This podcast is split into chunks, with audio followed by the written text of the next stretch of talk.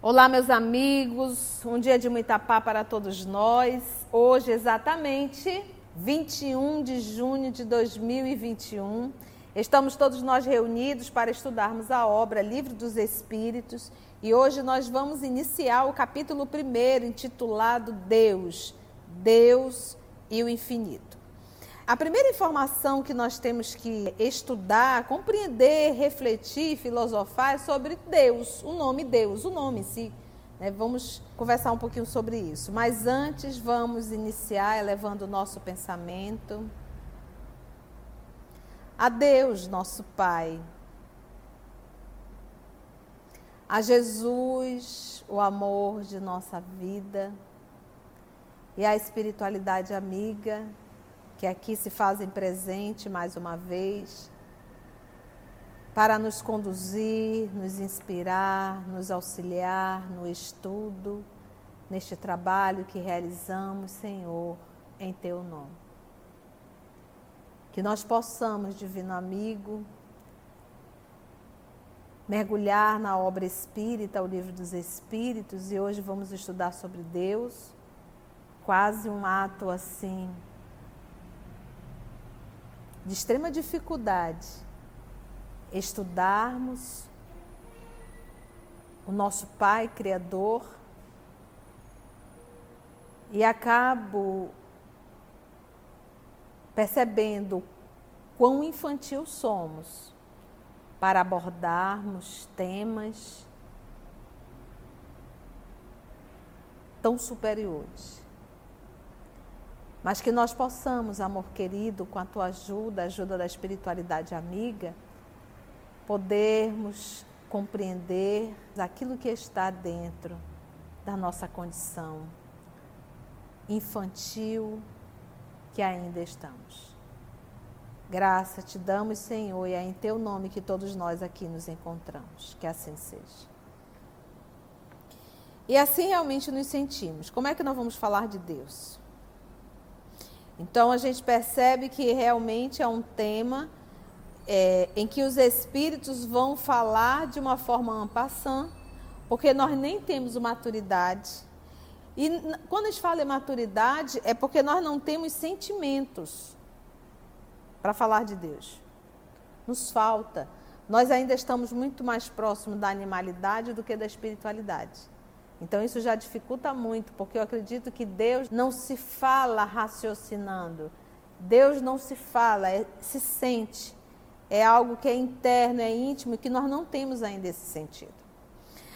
Então vamos falar de uma forma horizontal no primeiro momento, a palavra Deus. Deus nós sabemos que é um título e não um nome.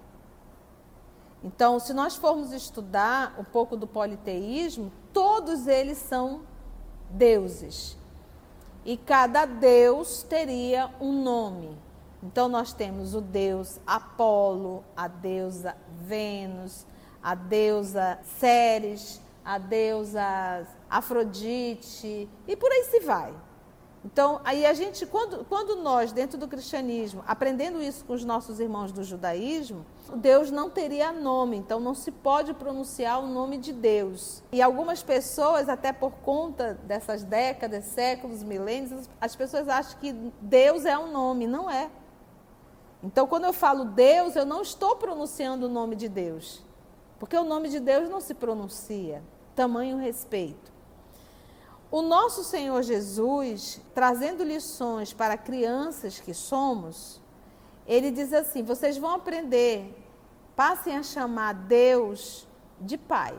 Então, ele tentou mostrar, nesse exemplo, nessa forma, ele tentou nos dizer assim: olha, porque dentro da cultura hebraica, a figura de um pai é muito forte, né? O pai é o dono, é o administrador, é ele que decide. Naquele período, a mulher era muito apagada, principalmente dentro daquela cultura. E o pai era o criador e o provedor. Então, quando Jesus nos ensinou a chamar de pai, a impressão que eu tiro É como se ele quisesse mostrar um vínculo de amorosidade. Porque nós sabemos que os profetas, inclusive o legislador Moisés, ele nos apresentou um Deus, mas um Deus muito severo. Um Deus que ficaria com raiva, um Deus que iria punir, expulsar, um Deus humanizado, um Deus com paixões humanas. Vem o nosso Senhor Jesus na condição de uma segunda revelação e ele nos apresenta um Deus amoroso totalmente diferente do Deus que os legisladores e os profetas nos apresentaram. E aí ele fez esse movimento, ele diz assim, olha, vocês podem chamar Deus de pai, de papai. Ele é o nosso papai. E é interessante essa forma, essa metodologia, porque ele estava falando com crianças. E era necessário haver essa aproximação. Deus é o papai, é aquele que provê, é aquele que é o criador e é aquele que administra tudo. Então foi a lição que o nosso Senhor Jesus trouxe. Quando João Evangelista pergunta do nosso Senhor Jesus por Deus, aí Jesus diz, mas tu estás me vendo? Tu estás olhando para mim e não está vendo Deus? Aí foi quando começou a surgir essa complicação na interpretação, é, dizendo que Jesus seria Deus que eles são um só, né? Pai, Filho e Espírito Santo, aí surgiu a Trindade. Não vou entrar nesse caminho porque eu não tenho conteúdo para isso. Não saberia falar. Mas o que a gente percebe é que existe uma confusão muito grande entre a figura de Deus, se eu posso chamar de figura, tá? Mas entre o nosso papai e entre o nosso irmão mais velho, que é o nosso Senhor Jesus. Então a gente percebe que no meio religioso cristão Muitas vezes as pessoas começam a fazer uma prece, ela começa a falar de Jesus, daqui a pouco ela está chamando Jesus de Pai. Então a gente percebe que ainda não existe essa separação e essa consciência de que Deus é o Criador, é o nosso papai, e que Jesus é o filho do papai, como nós também. Só que ele é um filho, para nós, o nosso irmão mais velho. Por quê? Porque além dele ter sido criado bem primeiro do que nós, o irmão mais velho, ele já está num grau de conhecimento e de evolução espiritual que nós ainda estamos muito, muito, muito, muito longe. Então, como é que o papai faz? Ele pega o filho dele mais velho e diz: agora vá ajudar os seus irmãos mais novos no processo de evolução. Então, ele é o papai e o nosso Senhor Jesus é o nosso irmão mais velho. O nosso Senhor Jesus, ele não começou a sua jornada, isso está muito bem claro no livro A Caminho da Luz, ele não começou a sua jornada no planeta Terra. O planeta Terra foi co-criado por ele, por Jesus. Jesus é o co-criador, é o Verbo. Mas lembra sempre que ele, na condição de co-criador, ele está realizando a vontade do Pai. Então, quando João Evangelista perguntou, ele disse: Mas tu estás me olhando e não está vendo Deus? A gente vai aprender já em Pensamento e Vida, também de Emmanuel, que nós devemos aprender a refletir Deus. Por isso é que Jesus é o tipo mais perfeito, é o modelo mais perfeito. Então, o nosso Senhor Jesus, ele é o espelho de Deus. Por quê? Porque ele reflete Deus em suas atitudes 100% que é o amor, exatamente. 100%. Então, em nenhum momento nosso Senhor Jesus, o amor de nossa vida, ele esteve ou está para atender a sua vontade. Até porque a vontade de Jesus já é realizar a vontade de Deus. Então, nós deveríamos refletir Deus. Você pode observar que está na nossa natureza refletir. Agora, a gente sempre está refletindo atitudes equivocadas. A gente copia um artista, a gente copia pai, copia mãe, copia o irmão, a gente copia alguém, a gente está sempre copiando. Porque a gente percebe que isso faz parte da nossa natureza. Mas nós temos que aprender que o tipo e o modelo mais perfeito para ser copiado é Jesus. Não sou eu, nem a Narume, nem a, Lígia, nem o Tarcísio, nem o Augusto. Nenhum de nós. Nós somos espíritos em processo, de aperfeiçoamento. Então, o tipo mais perfeito a ser seguido é Jesus. Por quê? Porque ele é o modelo de Deus, porque ele reflete Deus 100%. Então, ele não é um modelo falso, ele é um modelo autêntico. Por isso, tudo nós temos que reportar a Jesus. Ah, mas a tia Conceição faz isso. Não interessa. A tia Conceição não é modelo para ninguém. O modelo, o tipo é Jesus. E nós temos que realmente termos essa consciência. Por quê? Porque copiando Jesus eu estarei refletindo Deus. Então, quando eu falo Deus, eu não estou usando ou falando o nome de Deus. Não, porque não é, não tem nome. Mas eu posso chamá-lo de papai. Tá bom? E aqui o professor Allan Kardec, então, vai utilizar Deus, já na condição do monoteísmo, a crença em um Deus, e esse Deus respeitando a cultura judaica sem nome, até porque dar o um nome seria humanizá-lo. E aí é tão interessante porque ele poderia perguntar: quem é Deus? O que é Deus? Não. Que é Deus? Sem um artigo definido. Que é Deus? Então, você observa a maturidade do professor Allan Kardec quando fez a pergunta. Quem é Deus? O que é Deus? Não. Quem é Deus? E tem uma nota de Allan Kardec. Mas ele responde: são os espíritos nobres. Deus é a inteligência suprema. Inteligência suprema. Vamos só pensar de forma horizontal, porque a gente ainda não consegue pensar de forma vertical. Ai, titia, vamos pensar de forma horizontal, vamos só olhar para o que a gente consegue enxergar. O vertical seria a gente entrar em dimensões que a gente ainda não dá conta. A gente não tem sentimento para isso. A gente não tem maturidade espiritual para isso. Então vamos pensar só de forma horizontal. Deus é a inteligência suprema. Você já conseguiu estudar sobre o seu organismo? a perfeição desse universo chamado corpo físico, corpo humano? Você já parou para estudar só um pouquinho sobre a máquina cerebral? A perfeição dessa máquina, eu não sou neurologista, não sou da área, mas o pouquinho que a gente estuda, a gente fica assim assustada de ver a sabedoria. O povo fica assustado de ver um computador. Mas a nossa máquina cerebral, ela nem se compara com um computador. Quando a gente vê uma pessoa que teve um AVC, né, Lígia? Você que é da área. Pessoa que teve um AVC, um acidente vascular cerebral. O acidente foi cerebral, paralisou um braço, paralisou uma perna, paralisa o rosto, paralisa a fala. Olha aí essa máquina comandando, interligando todo o nosso organismo. Aí você para, vamos ver aí que a área da Liz, né? O sistema do coração, essa bomba trabalhando incessantemente. O nosso sistema renal filtrando. O sistema digestório. Então você para para pensar a separação, né? Vitamina, tal, aquela coisa, carboidrato.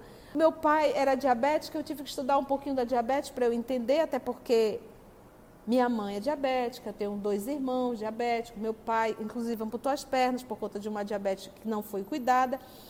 Mas aí eu achei interessante ele dizer assim: olha, quando o organismo, né, quando a gente ali absorve o carboidrato, o carboidrato processado, ele vira o quê? Glicose. Essa glicose vai para onde? corrente sanguínea, né? Mas aí tem alguém chamado o quê? A insulina, quem fabrica? O pâncreas. Ah, o pâncreas fabrica insulina no nosso organismo naturalmente. Aí ele vai lá no sangue, ele tira a glicose do sangue, joga dentro da célula para transformar em energia. Que maravilha! Olha que coisa. Mas aí o cidadão se atola no carboidrato, né, Lígia? se atola no carboidrato, nos docinhos. O que, que o pâncreas faz? Olha, tem muita glicose no sangue, acelera aí, bota para fabricar insulina. Só que aí o pâncreas tem que trabalhar mais. Vai chegar uma hora, o que, que vai acontecer com ele? Cansei, cansei, como nunca cansei. Assim, uma adaptação do Calbi Peixoto ele cansa. Então, se ele cansa, ele deixa de fabricar a insulina necessária e a glicose vai acumulando aonde? No sangue. E aí falta energia aonde? Dentro da célula. Então, gente, olha a perfeição. Nós estamos só avaliando de uma forma horizontal. E às vezes eu me assusto, como que uma pessoa da área da saúde estudando minuciosamente o organismo humano, não para para pensar quem foi o engenheiro, quem foi o químico que construiu isso aqui na perfeição. Tarcísio é da área da, odontologia, né, Tarcísio? É perfeito. Cada dente tem a sua função para uma mastigação perfeita. Tira um para ver o estrago que faz. Então, basta a gente só olhar para o organismo e entender isso aqui. É a inteligência suprema. Nós não vamos nem entrar em galáxia, nebulosa, né? essas leis que regem o universo. Mas a gente para para pensar, ainda voltando a essa nossa reflexão sobre o horizontal, dentro do horizontal, avaliando só o corpo físico. Tia, por que a senhora deu tanta ênfase a isso? Para nós entendermos o Pai Nosso que está no céu. Para nós entendermos o seja feita a tua vontade. Só isso. Se ele é a inteligência suprema, para que, que eu vou pedir alguma coisa? Para que, que eu vou interferir? Deus, o senhor pode fazer isso? Porque a vida está me levando para esse ponto, mas eu queria esse aqui. O senhor pode mudar para fazer a minha vontade? Poxa, ele não é a inteligência suprema? Tem alguma coisa errada? Não tem. Vamos pegar agora o que nós estamos vivendo, uma pandemia. Muitas pessoas desencarnaram, desencarnaram. Você acha que estava errado? Deus errou o cálculo? Você acha que Deus foi pego de surpresa? Meu Deus, uma pandemia? Então, eu gosto muito da frase de Jesus a Tiago. Tiago, quem governa o mundo é Deus. Então, lembra sempre disso, inteligência suprema. Que é Deus, inteligência suprema. Então, não pensa mais Deus em um humano, em algo estático, em algo localizado, em algo material. Tira a imagem de um, um homem de barba, velhinho, de cajado na mão, sentado num trono. Isso não cabe mais. Inteligência suprema. Não é assim, ele é uma. Deus é, e Deus lembra que não é o nome, Deus é inteligência suprema. Vírgula. Causa primeira de todas as coisas tudo tem origem em Deus. Porque Ele é a causa da origem. Tudo.